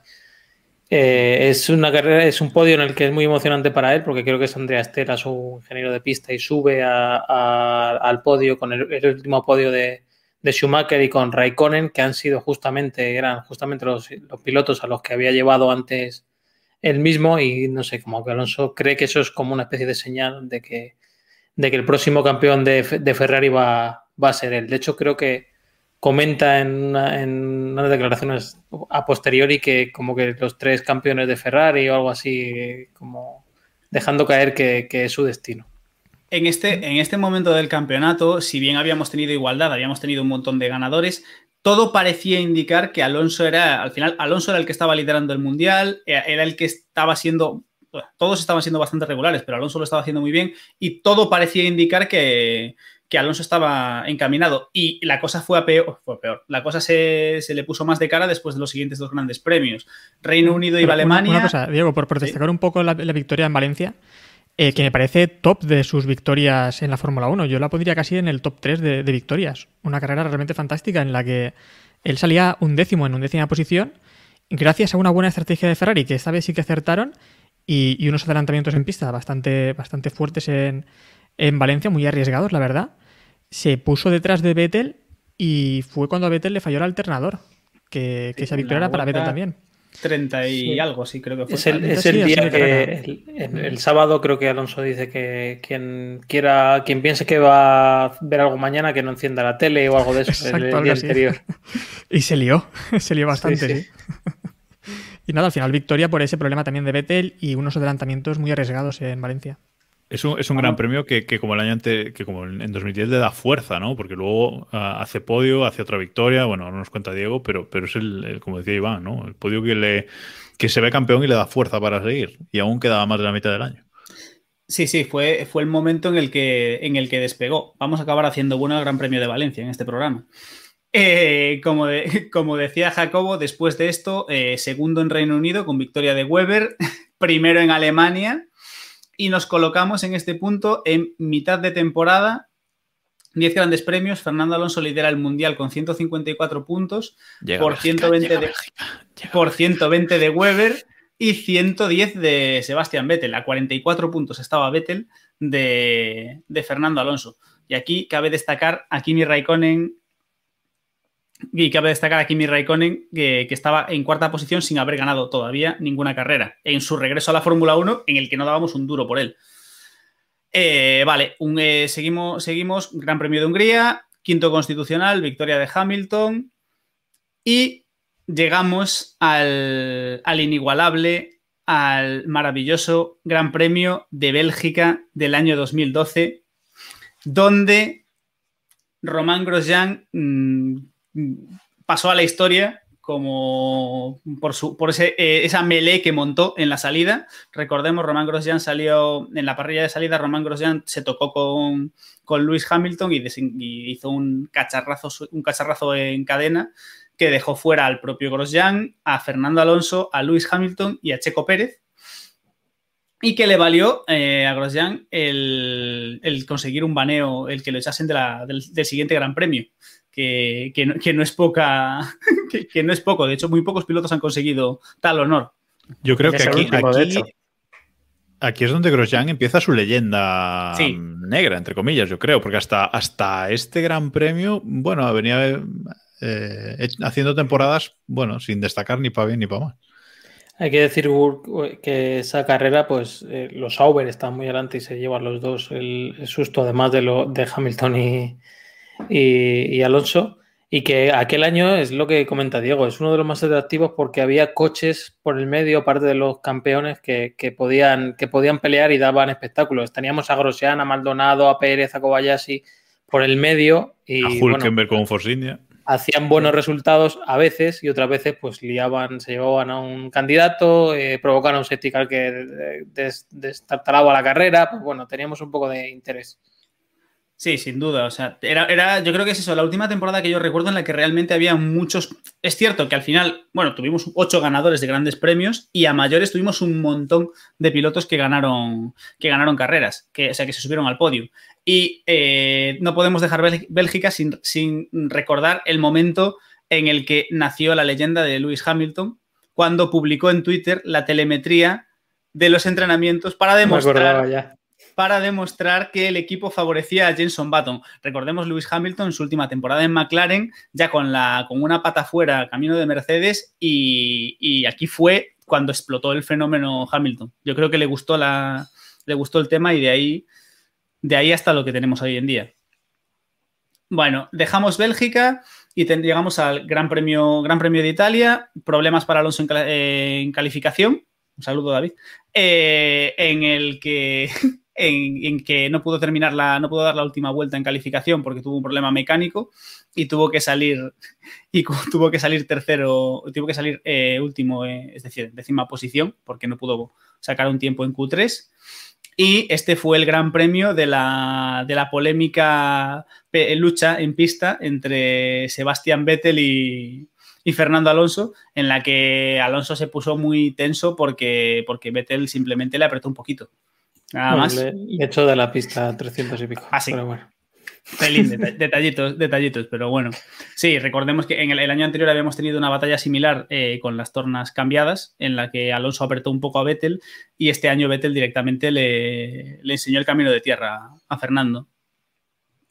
Y aquí llegamos al, al punto clave de la temporada. Salimos de Italia, Alonso lidera el campeonato con 179 puntos, 37 más que el segundo, 39 más que Vettel lo que decíamos el año pasado, lo que decíamos en, la, en 2010, salimos de, salimos de Europa, la temporada está terminando, lidera el campeonato holgadamente, mm, todo va, todo, todo, va bien, todo va bien y llega el, el momento remontada de Vettel. Mm, le meten al Red Bull, le meten un Red Bull, que nunca, nunca mejor dicho, y Vettel enlaza cuatro victorias consecutivas en Singapur, Japón, Corea e India. Alonso hace, hace podiums en, tres de estas carreras, pero salvo, salvo en Japón, que pincha una rueda en la primera curva. Se, toma, se toca con, Kimi. Se toca con Kimi y nos regala el Gran Premio de Japón, uno de los mejores momentos de la historia de la Fórmula 1 con el podio de Kamui Kobayashi. Momento que, que habría que, indudablemente por ejemplo, o sea, esto ya. Y, y bueno, nos colocamos, nos colocamos eh, en Abu Dhabi, el Mundial apretado, y llega la primera victoria de Kimi Raikkonen en el mismo Gran Premio en el que pierde sus opciones matemáticas de ganar el Mundial. Alonso segundo y tenemos la clasificación eh, más apretada imposible. Ahora, de ahí eh, gran premio de, gran premio nos estamos, Estados Unidos. Nos estamos riendo, por cierto, para los del podcast, porque estamos diciendo a Diego que apure un poco porque ya lleva el solo medio programa y, bueno, estamos de pullitas por el chat interno, ¿no? Pero, pero bueno, ya, ya lo vamos a hacer acabar, tranquilo. Me, me, me, pedís que comente un poco... Iván, sí, los test de jóvenes pilotos y ya... Y, ya, los, test de jóvenes, pilotos, esperad que busque un poco de información, os cuento los test de jóvenes pilotos. primero.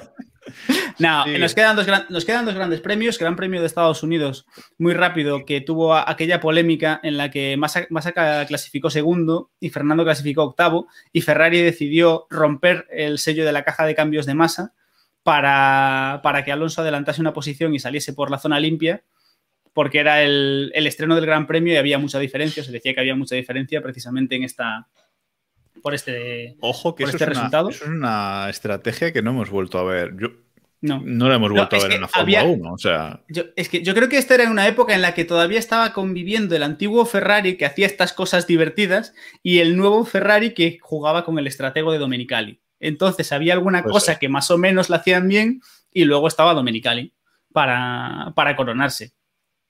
Victoria de Hamilton, Alonso tercero, Gran Premio de Brasil y el, Gran Premio de. Ojo que hay que, decir, que hay que decir cómo llegamos a Brasil. Esto es importante. Llegamos a Brasil con Vettel liderando con 273 puntos, Fernando Alonso segundo 260 y Raikkonen ya tercero y sin opciones 206. Era una cosa entre Alonso y Vettel con 13 puntos de diferencia, 25 se daban al ganador. Sí, estaba la, estaba la cosa bastante, bastante entretenida. Salieron, teníamos eh, primera línea de McLaren, segunda línea de Red Bull, Felipe Massa quinto y Fernando Alonso octavo. Porque, porque bueno, todo parecía de cara para Red Bull, hasta que en la primera curva Sebastián Vettel se tocó y hizo, e hizo un trompo. En la primera curva, mm, toda España saltó y nos encontramos a esa escena espectacular en el, desde la cámara subjetiva de Sebastián Vettel con toda la parrilla pasándole, pasándole por delante y todos preguntándonos si ese coche iba, iba a poder seguir, la, iba a poder seguir en, carrera. Ahí lo estamos, lo estamos viendo ahora, en directo, el, coche de Sebastián Vettel eh, eh, totalmente en sentido contrario en la, en la, pista y milagrosamente ese coche aguantó. Vettel hizo, dio la vuelta y empezó una remontada espectacular eh, que, le, que terminó.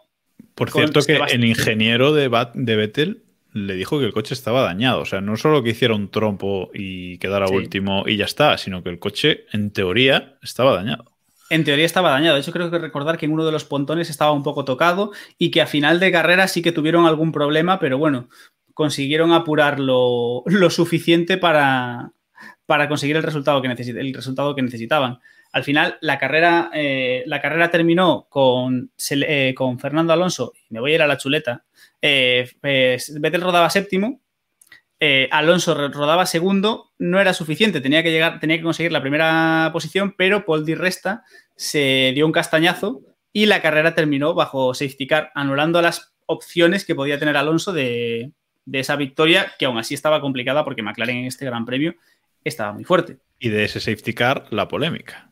Y, de ese, y, del, y del safety car tenemos la polémica que, con la que terminó este año. Eh, en la retransmisión se pudo ver a posteriori una imagen de Sebastián Vettel adelantando sobre supuestas banderas amarillas a Jan-Eric Perny.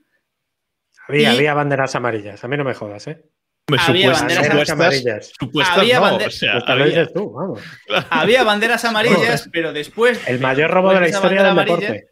Después de esas banderas amarillas había, bandera, había banderas verdes. Por eso era legal, por eso el adelantamiento era legal. Había banderas luminosas, había banderas físicas, el volante también no sé qué. había entre, después de la bandera luminosa amarilla había una bandera física verde, por eso Vettel pudo adelantar. Pudo adelantar.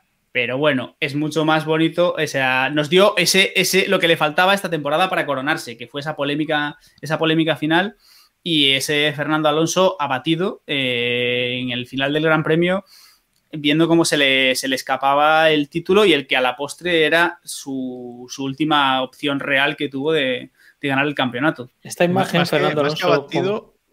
Dale, Iván, perdón. No, porque digo que comenta eh, que él se asocia mucho esta imagen que si no la estáis viendo en el, estáis con el audio, es cuando Alonso termina que se queda con el casco abierto y se le ve la mirada perdida. Se comenta mucho que es por el tema del campeonato. Alonso ha aclarado más de una vez que, fue porque estaba viendo a Massa eh, emocionado de cuando creo que fue la carrera que dejó Ferrari o algo así y, él comenta que es eso lo que le, lo que le deja así tan, tan pasmado.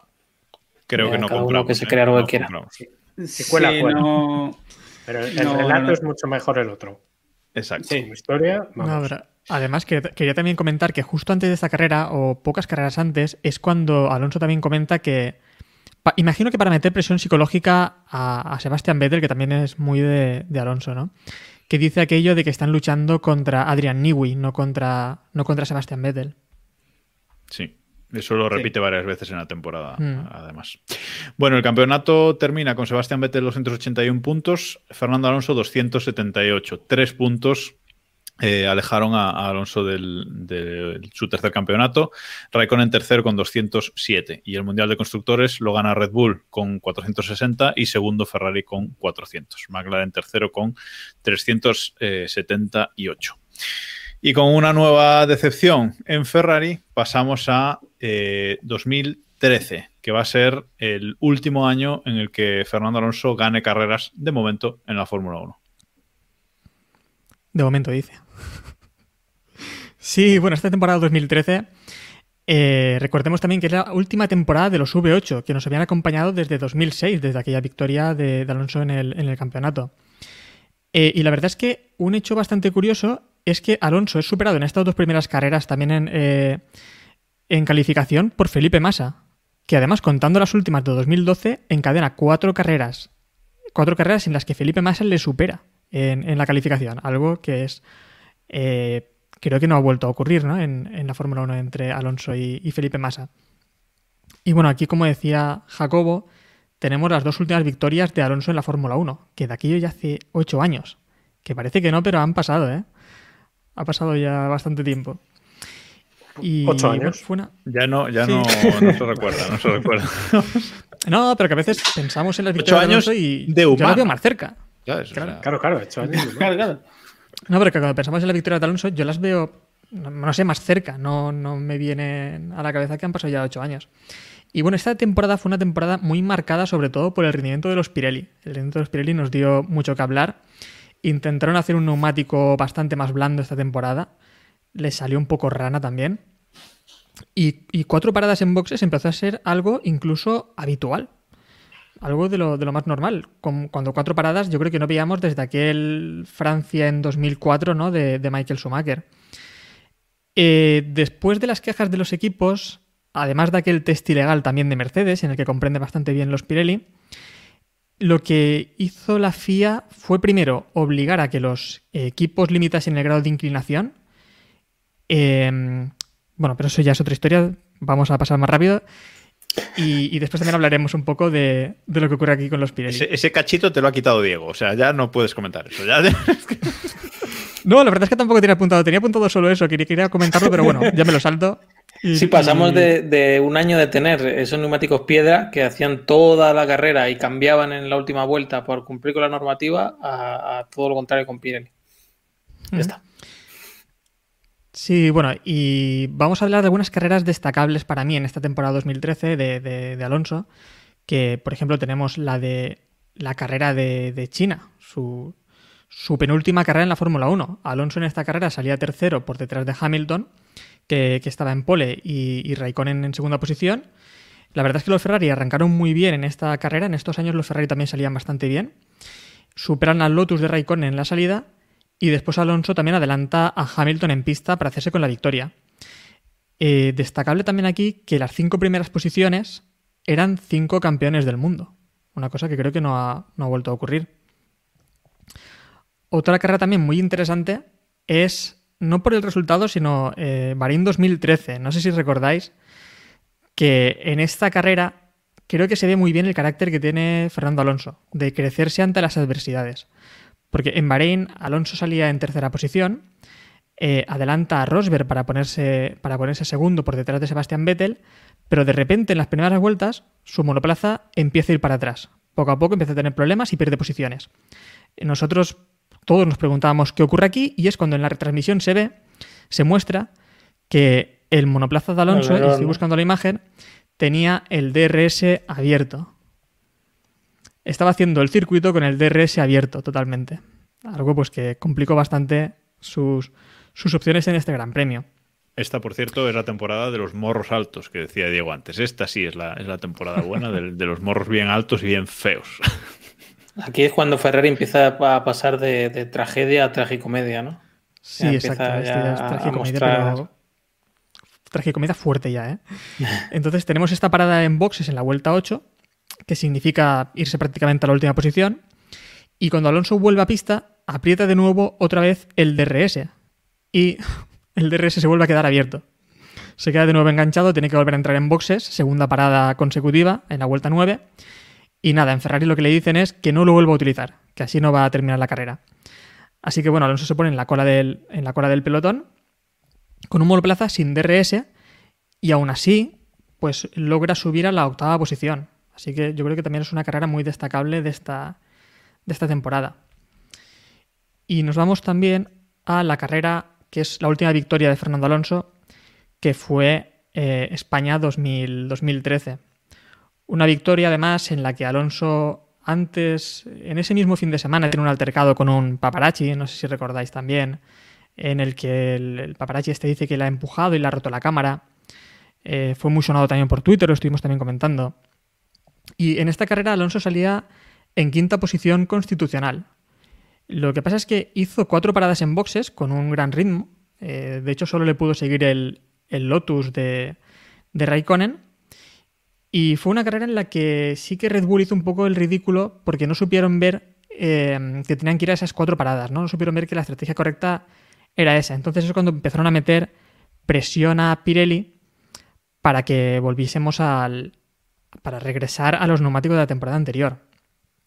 Es aquí cuando Pirelli pues, regresa a esos neumáticos de 2012 y Red Bull se convierte en claro dominador, como casi como nunca antes, ¿no? Vettel de hecho gana los nueve últimos grandes premios de esa temporada de forma consecutiva.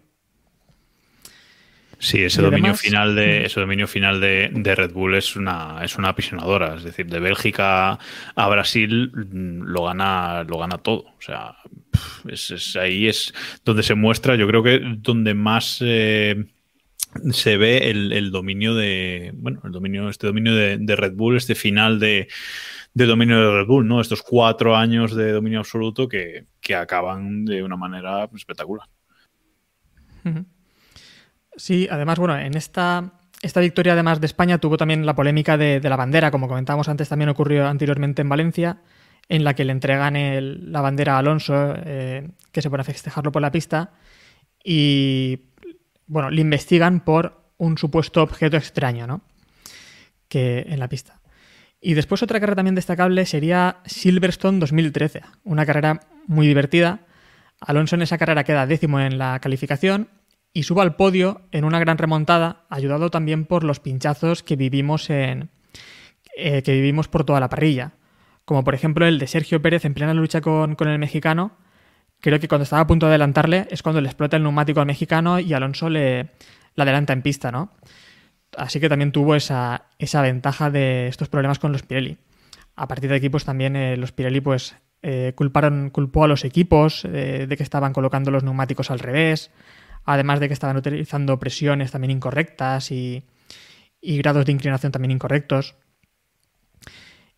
Y bueno, terminamos ya con, Brasil, con esa carrera en Brasil, que tampoco hay mucho que destacar, pero es en esa carrera en la que Alonso, luchando por la pole y con tiempos de estar en, la lucha por la primera posición, tiene un error en, esa vuelta y queda en tercera posición en, la, parrilla al final. Y creo que pide perdón a Ferrari, no sé exactamente cómo le dice, pero le pide perdón a Ferrari por radio. Y es cuando Ferrari le dicen que no creen que nunca les tenga que pedir perdón a, Ferrari. Describiendo también, pues creo que todo lo que ha ido pasando durante estas temporadas y los errores también que ha cometido que ha cometido Ferrari, ¿no? No sé, en esa frase como que se vio que Ferrari estaba más en deuda con Alonso que Alonso con, con Ferrari. Hay forma de ver. Eso el año siguiente no se lo diría, ¿eh? Ya Bueno, cambiaron mucho las cosas, ¿eh? Ahora nos contará David el año siguiente. Así que bueno, esta temporada... Hmm. Esta temporada acaba, si queréis, eh, resumo los puntos. Esta temporada acaba con Sebastián Vettel, campeón del mundo, con casi 400 puntos, 397 por 242 eh, de Fernando Alonso, otra segunda posición, y tercero Mark Webber con 199. Y en el campeonato, pues Red Bull vuelve a ganar, 596 puntos, aplastante dominio de Red Bull, es el año que más domina eh, Red Bull en el campeonato, y segundo Mercedes con 360 y tercero Ferrari con 350. Di, también, Jacobo, dónde estaba Felipe Massa esa temporada. Ah, pues Felipe Massa estaba en octava posición. Acaba octavo con 112 puntos. Recordemos, menos de la mitad de puntos que, consiguió Fernando, Fernando Alonso. Hizo un podio en esta temporada Felipe Massa con el, con el Ferrari. Sí, además también destacar que esta temporada en la que Alonso queda subcampeón del mundo no logra ninguna pole position, no logra ninguna calificación ser el, ser el primero. Luchó por esta de Brasil, pero no lo, no lo pudo lograr. Eh, de hecho, también una cosa curiosa que ocurre esta temporada es que Alonso hizo 14 carreras consecutivas sin calificar entre los cuatro primeros. Y a pesar de esto logra ser subcampeón. Eh, de hecho, queda solo en cuatro carreras entre los cuatro primeros el, sábado.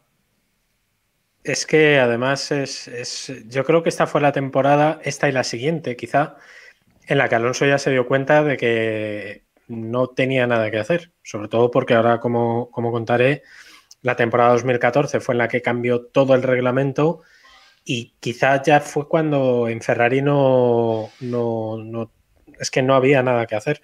Que luego las decisiones que tomó le salieron bastante peor.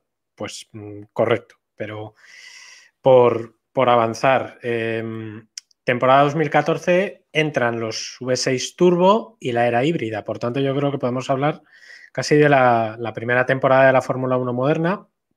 Y aunque luego, eh, pues bueno, veríamos que, que era Mercedes quien, quien lo hizo bastante mejor. Este primer año Mercedes les pega un repaso a todos por la cuestión de motores. Aquel momento sí eran motores, ahora mismo ya es, es todo un completo. Y Ferrari lo que presentó fue pues básicamente un camión. Pero un camión, eh, probablemente uno de los peores coches que ha hecho Ferrari en, en su historia reciente, el F14T. Que para que os hagáis una idea, eh, Fernando Alonso acaba la temporada fue su tercer peor año después del 2001 de Minardi y el 2009 que comentaba antes eh, Iván. Entonces, mmm, creo que es bastante obvio que, no, salió nada bien. Empieza la temporada, suma dos cuartos seguidos, primero en Australia, que fue el de, el de aquel podio de Magnussen, que fue su único podio en la Fórmula 1 y probablemente en su carrera deportiva, Dios quiera. Y en Malasia, que fue cuando tuvo una pelea muy chula con, con Hulkenberg. Bueno, hasta aquí bien. Pero ya en Ferrari había salseíto. Ya había cositas que, tal. Y después del noveno puesto en, en Bahrein, eh, ya se dan cuenta de que allí aquello es un sin Cristo. Y eh, dicen que fue Piero Lardi, bueno, Piero Ferrari, el, el hijo bastardo de Enzo, eh, que luego ya acabo reconociendo. Y Montechemolo. Juego es de que, tronos. Es que fue, es que era, era Piero Nieve. Eh, era esto. Y Montechemolo, ven que ahí hay un que hay un sin Cristo que tal, y por fin se cumple aquella mítica petición que, que fue la dimisión de Domenicali, que cuando entró, eh, pues se las prometía muy, muy felices, y el que le sustituye es un señor que, sinceramente, repasa. Es que yo ni me acordaba de él, que fue este hombre que estamos viendo en el directo, que es Marco Matiachi. Que, sinceramente. El jefe de equipo más random que ha tenido Ferrari, seguramente. Pero, bueno, el, el más random no, pero uno de ellos.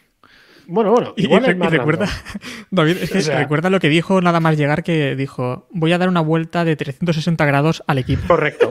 De 360 grados, para igual. y marearse y dejarse igual. Sí, sí. O sea, cumplió, porque, porque sí, sí, Materachi lo hizo de, de genial. Siete meses. Eh, correcto, eso fue lo que, lo que duró. Siete meses y de hecho el último creo que ya estaba despedido, pero le mantuvieron. Eh, nada, rápidamente en China empieza muy bien la cosa porque eh, Alonso hace un, tercero y eso que se da un toque con masa en la, en la, salida.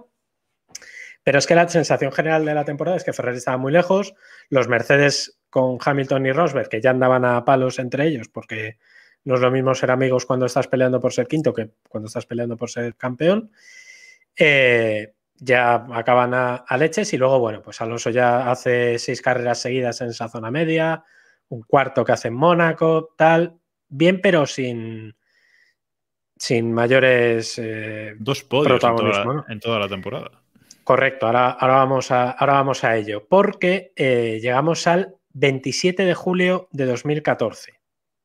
Una fecha que bastante random, así mmm, para cualquiera, pero aquel es el último podio que ha hecho Fernando Alonso hasta el momento en, Fórmula 1. Fue un gran premio de Hungría entretenido. No me creo ni que yo mismo lo esté diciendo, pero fue una carrera de, Hungría bastante chula, con, que, tuvo, para mí yo creo que fue la mejor de Alonso de aquel año y probablemente una de las mejores en, en Ferrari. Un calor brutal, eh, lluvia en la salida, dos trompos, dos coches de seguridad, Hamilton pasándose las órdenes de equipo por el arco del triunfo cuando le dijeron que dejara pasar a Rosberg. Eh, al final acaba peleándose con Alonso a falta de 10 vueltas. Eh, de repente, con, con la pista. ¿no? Primero, sí, sí, primero fue con, con Hamilton que le, le, empieza a aguantar y luego ya fue la de Ricardo, que Ricardo venía volando con, con las ruedas mejor.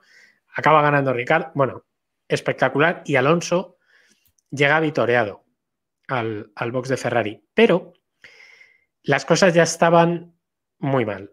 Y aquí es donde entra la parte de Fernando Alonso, que no es Fernando Alonso, que es su entorno, que es su gente, y en verano ya empieza a moverse en los despachos. Alonso recibe llamadas y ya empieza a sonar eso de que McLaren Honda estaba ahí. Alonso de momento él dice que no. De hecho, en la prensa italiana ya hablan de que Alonso iba a renovar y que lo iban a anunciar, como casi nunca pasa en el Gran Premio de Italia. Puta manía, porque nunca ha pasado eso, pero bueno, ya se decía que, él y Raikkonen iban a, a renovar eh, y de hecho hay una llamada en el Gran Premio de Bélgica en la que le dicen, oye, hay opción de volver a McLaren, plantéatelo. Aquí se queda. Pero llega el Gran Premio de Italia, Alonso dice que él no, que él de momento quiere esperar, llega el Gran Premio de Italia y por primera vez en 29 carreras, que es que se nos olvida que Fernando Alonso tuvo una, una racha espectacular sin abandonos, Alonso abandona.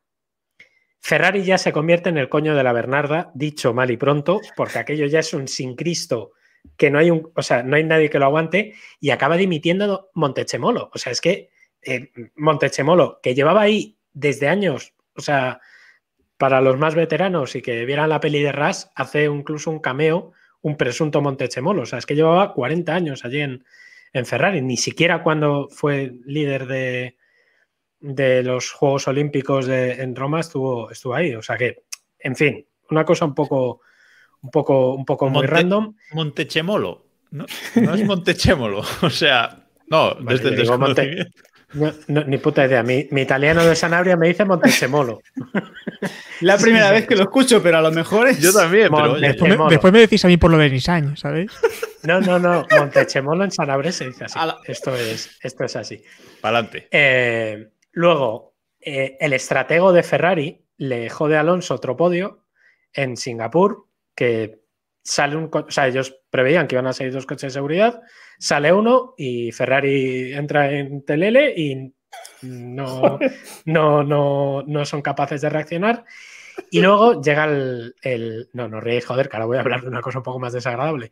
Ahora llega el Gran Premio de Japón.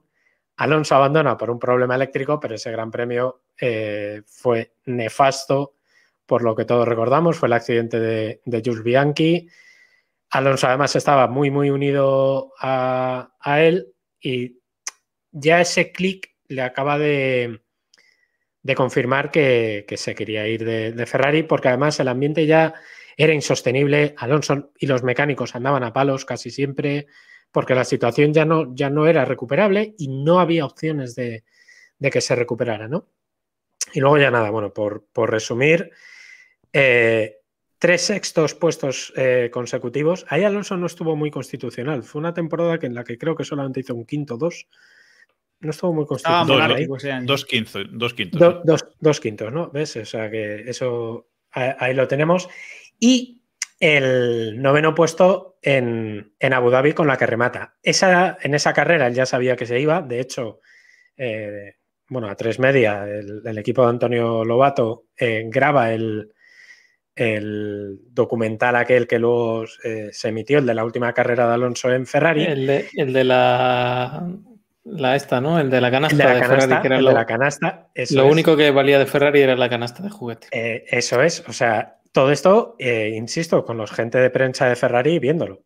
O sea, haceos a la idea de cómo era el ambiente allí, que eso ya era sin Cristo, la gente lo querían matar, ya en la Gaceta de los Por lo insultaban, o sea, era un sin Dios. ¿Recuerdas, David, cuando, ¿recuerda David, cuando fue el paquete este de Malboro que se hizo la foto con Briatore? ¿Eso fue terminando o ya era en.? Me acabas de pillar totalmente, no sé qué foto. Ni idea de lo que hablas. El paquete de. O sea, me quiere. No, no, me quiere sonar. A ver, no, no recuerdo una foto que se hizo. foto. No me gusta la foto que viene. el paquete la foto que viene es muy buena. es que, es que a ver, vamos a ver. Vosotros situados en el año en el que estamos, año 2014. La Fórmula 1 ya empezaba mediáticamente a, caer porque ya no había opción de ver a Fernando Alonso campeón. Alonso ya se había convertido en una especie de caricatura en los medios, ya había redes sociales, ya había el, puteíto este de, Twitter. Vale. Previa del Gran Premio de Abu Dhabi. Y en Abu Dhabi, como ahora, estaba un ilustre visitante al cual, pues normalmente siempre que iba, la prensa iba a meterle el canutazo. Me refiero al señor eh, don Juan Carlos Alfonso Víctor María de Borbón y Borbón dos Sicilias, más conocido como Juan Carlos I, el rey emérito, el emérito. eh, que fue quien reventó la exclusiva del anuncio de Fernando Alonso eh, por McLaren. Lo reventó absolutamente. A mí me consta que prensa de McLaren se rebotó muchísimo porque Antonio Lobato le mete el micrófono al, por entonces rey, eh, y le dice, bueno, Majestad, ¿qué ha estado hablando con Fernando? Ah, bueno, pues nada, pues aquí estamos, pues lo de siempre, mi, mi, mi. Eh, tal. Y le ha dicho que se iba a correr el año que viene. Dice, sí, me ha dicho que va a correr en McLaren. Yo recuerdo, ¿Cómo? yo recuerdo ese momento, recuerdo ¿Cómo estar viendo la tele. No sabía dónde meterse, porque Lobato, evidentemente, lo sabía, porque había grabado el documental el día antes, y o sea, lo sabía todo el mundo, y estaba todo preparado. Y de repente llegó el señor don Juan Carlos. Vuelvo a repetir el nombre, que me lo he aprendido y me ha gustado. Juan Carlos Alfonso Víctor María de Borbón y Borbón, dos Sicilias, y reventó la exclusiva. Eso, eso lo ha puesto él. La casa, la casa dos Sicilias, coño. Yo, recuerdo, yo ese Vamos, momento, yo recuerdo ese momento de, también de, de fliparlo, digo, pero va borracho o no sé, o sea, qué Eh, ¿sabes? mm, Es que digo, pero A ver, Que entra, nos entra la. A ver, vamos a meternos en menos fregados con este asunto. Luego pidió perdón por y no está. nada. hasta aquí, Sí. hasta aquí. Menudo tropezón. Bueno, ahí estuvo. Y, y nada, y así acabó la, la temporada. Alonso, de hecho, acaba, no, no sé si sexto o noveno o una cosa de estas Mira, Alonso. Alonso acaba sexto, precisamente esta temporada que no estuvo constitucional, acaba sexto con 161 puntos. El campeonato lo gana Hamilton con 384, segundo Rosberg 317 y tercero Ricciardo con el Red Bull 238. Una temporada en la que Vettel estuvo bastante mal, la verdad. Y el campeonato de constructores lo gana Mercedes con 701 puntos. Empieza el aplastamiento de Mercedes en la Fórmula 1 esta, esta temporada y de ahí para adelante. Y segundo Red Bull con 405, Williams, Mercedes, ojo aquí, terceros del Mundial con 320 eh, puntos. Ferrari y McLaren por detrás de, de Williams. Aquí, orgullo. Remato, remato con, un, con un dato. eh, entre el Gran Premio de Abu Dhabi y, y que se anuncia el fichaje por McLaren, que fue a mediados de diciembre, más o menos, 11 de diciembre, una cosa así, 12, empezó eh, Fernando Alonso en Twitter a decir aquello mítico de lo mejor está por llegar. eso, eso no empezó. Que creo eso que no es una de las-. Eso no, No- eso no fue antes. No, sea- no, no, no, no. Fue cuando, fue cuando, porque lo de McLaren para calentar, todo el mundo sabíamos, porque, insisto, el rey emérito El rey ya lo había reventado, pero, pero eh, estaba la coña esta de lo mejor está por llegar, lo mejor está por llegar al año que viene, al año siguiente, y lo comentaremos en el próximo capítulo de Keep Pushing, empezó la era McLaren Honda. Y la, hostia, y califica la hostia así. Momeló antes, pero bueno, eso es ¡Oh, es otro verdad! capítulo. ¡Oh, la hostia Momeló, la conspiración! ¡Bien! Con eso Bien. empezaremos. Con eso, eso fue un empezaremos. aire, hombre. Eso fue un, un aire tonto. Bien. Un aire tonto, hombre. Con eso empezaremos el, el próximo capítulo especial sobre Fernando Alonso, efectivamente, sobre los años de McLaren Honda. Por cierto, Alonso, cuando fichó por Ferrari, eh, dijo que desde pequeñito era por Ferrari hasta que fichó por McLaren Honda, que desde pequeñito era de McLaren Honda con ese kart pintado No, en- con, con los En colores. 2007 Héctor. ya dijo, en 2007 ya dijo que su, que su equipo era McLaren, ¿eh? Que él quería ser como Sí, sí, Ayrton sí. Senna y ganar el, y Él- ganar en Sí, McLaren. sí, sí, pero luego. Y en Sí, 2008 luego dijo que prefería en- en 2008 dijo que prefería que ganara Massa a que ganara a que ganara Hamilton. Hamilton, sí, sí, sí. Ha sido Dalpine toda la vida. Toda la vida. Sí, sí. Alpine. Alpine. Es el Bueno, síndrome Álvaro Alpine. Morata, para El- una No, pero Luego- además, sí. esta, esta temporada también tuvimos. Esta temporada también tuvimos algo que fue. eh, bueno, es que esta temporada tuvimos muchas cosas. Pero, por ejemplo, el momento de, de Brasil en el que Alonso le dice aquello por radio de. Ay, ay, ay, ay, ay, eh, ¿cómo puede pasar esto? Porque no le habían cargado el KERS, la batería del Ah, la KERS. batería. La batería, sí. La batería, Hubieron es momentos muy grandes. Sí, sí. Y el momento Ese sí es que lo que te comentaba digo, yo, que ya andaba a hostias con los mecánicos. Sí, es que ya no se podían ni ver. Y el momento que comentaba yo, que es este eh, de con Briatore, vemos ahora la Ah, foto de Alonso vale, con vale, Briatore, vale, vale. al Sí, final de verdad. Sí, 2014, sí, sí, sí, sí, sí. en el que se están riendo, se supone, de Marco Matiachi, que había sido en ese momento, le habían expulsado ya del equipo, y había llegado arriba Bene, que había sido eh, vicepresidente de Philip Morris o de, De de Marlboro, Morris. ¿no? Hmm, Sí, sí. Exacto. De verdad, no me acuerdo de esta foto. Sí, sí, ya la, la tengo en la cabeza. Pero vamos, que Bueno. aquello estaba ardiendo. Lo hemos conseguido. hemos conseguido resumir siete años en poco más de de hora y media. Gracias a todos los que habéis aguantado, porque hemos tenido una media de 20 espectadores aquí en, en Twitch. Muchas gracias a todos los que habéis aguantado y a los que estáis escuchando el podcast también. Eh, unos eh, campeones espectaculares. El próximo programa especial sobre Fernando Alonso, pues será de esos años en, en McLaren, pero el programa de la semana que viene, del martes que viene, pues comentaremos un poco los resultados de eh, los tests, que recordamos que los, test, los primeros test de pretemporada son este fin de semana en el circuito de Bahrein. Antes de eso, mañana se presenta por fin el Ferrari, el último coche de la parrilla que falta por presentar y seguramente haremos por la tarde a última hora un, un directillo aquí en, en, Twitch. Eso no irá al podcast, lo digo para los que nos estéis escuchando. Eso solo va a ir a, a Twitch, un directillo comentando el, el, Ferrari. Que por cierto, Ferrari ha mandado hoy una nota de prensa diciendo que la presentación incluirá un vídeo, ¿cómo era? Un bello vídeo del, del, Ferrari. Es un, un adjetivo un poco, un poco curioso, pero bueno. Ahí está. Y quiero acabar con una pregunta. Eh, David, al hilo de lo de Montechemolo, ¿cómo? cómo ¿Montechemolo? Montechemolo, vale. Eh, ¿Es Tangana o Tangana? Tangana, siempre Tangana. Siempre Tangana. Esdrújulas for the win. Ay, pues periodista y sin saber hablar, madre mía. No, con eso es que me cago en la. Bueno.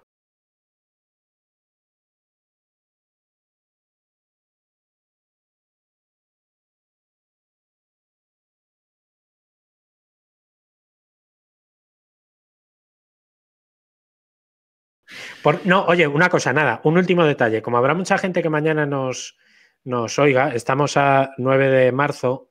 10 de marzo es el cumpleaños de nuestro querido productor, realizador, alma mater de Twitch, TikTok, eh, Twitter. Vamos allá, chicos. Vamos allá. rato. Una, dos estamos. y tres. Sí, sí, sí. Cumpleaños Feliz. feliz. Me estoy poniendo como la camiseta. Cumpleaños feliz. Te deseamos cumpleaños feliz. Pobre, pobre la gente del podcast. que- He visto borrachos cantarlo mejor, ¿eh? sí, ¿Cuántos caen, Héctor? ¿Cuántos caen? 33 caen ya. Ahí está, ahí estamos todos en aquí. Estás en edad de, estás en edad de piloto en su retiradita. En su ¿verdad? declive ya, sí, sí. Ese declive, Está. sí. Hombre, bueno, que Alonso ha vuelto ahí al borde de los 40, ¿eh? Eh, por Bueno, eso no has dicho cerramos. piloto retirado. Cerramos. Seguidnos, seguidnos en, en Twitch, twitch.tv barra Keep Pushing F1, en nuestro canal de Telegram, t.me barra Keep Pushing F1, en Twitter, arroba Keep Pushing F1. En todos lados somos eh, Keep Pushing F1, en todos lados donde os busquéis, en TikTok, en Instagram, etcétera, etcétera, etcétera. Cualquier comentario es eh, bienvenido. Y nos escuchamos eh, ya mañana, si queréis, aquí en un directo de Twitch comentando el, el nuevo eh, coche de Ferrari para 2021. Hasta luego, chicos. Gracias a todos por escuchar.